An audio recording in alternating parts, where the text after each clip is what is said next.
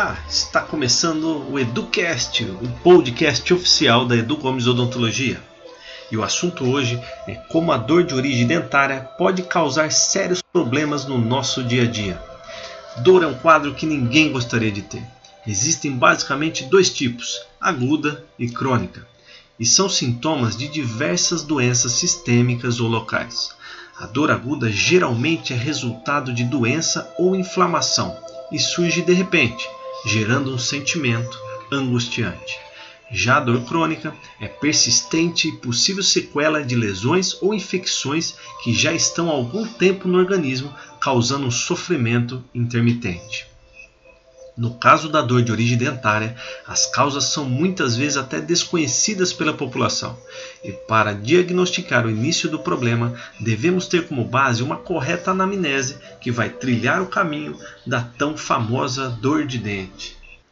É através desse bate-papo para conhecer o perfil do paciente, da avaliação clínica, exames radiográficos e câmeras intraorais que conseguimos chegar a um resultado satisfatório da origem da dor e assim dar um prognóstico favorável para o tratamento. Dor de cabeça, nas costas, problemas no coração e pulmão podem ser de origem dental, já que grande parte das doenças do nosso corpo tem origem na boca, a porta de entrada das bactérias. E essas podendo causar, por exemplo, uma endocardite bacteriana, infecção no cérebro, doenças pulmonares, entre outras.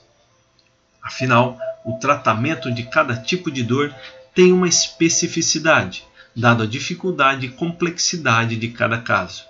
O que devemos fazer certamente é investir na prevenção e assim minimizar os transtornos que uma dor de dente pode causar em nosso dia a dia, nos relacionamentos, no trabalho, na escola e em casa com a família. Eu sou o Dr. Edu Gomes, da Edu Gomes Odontologia.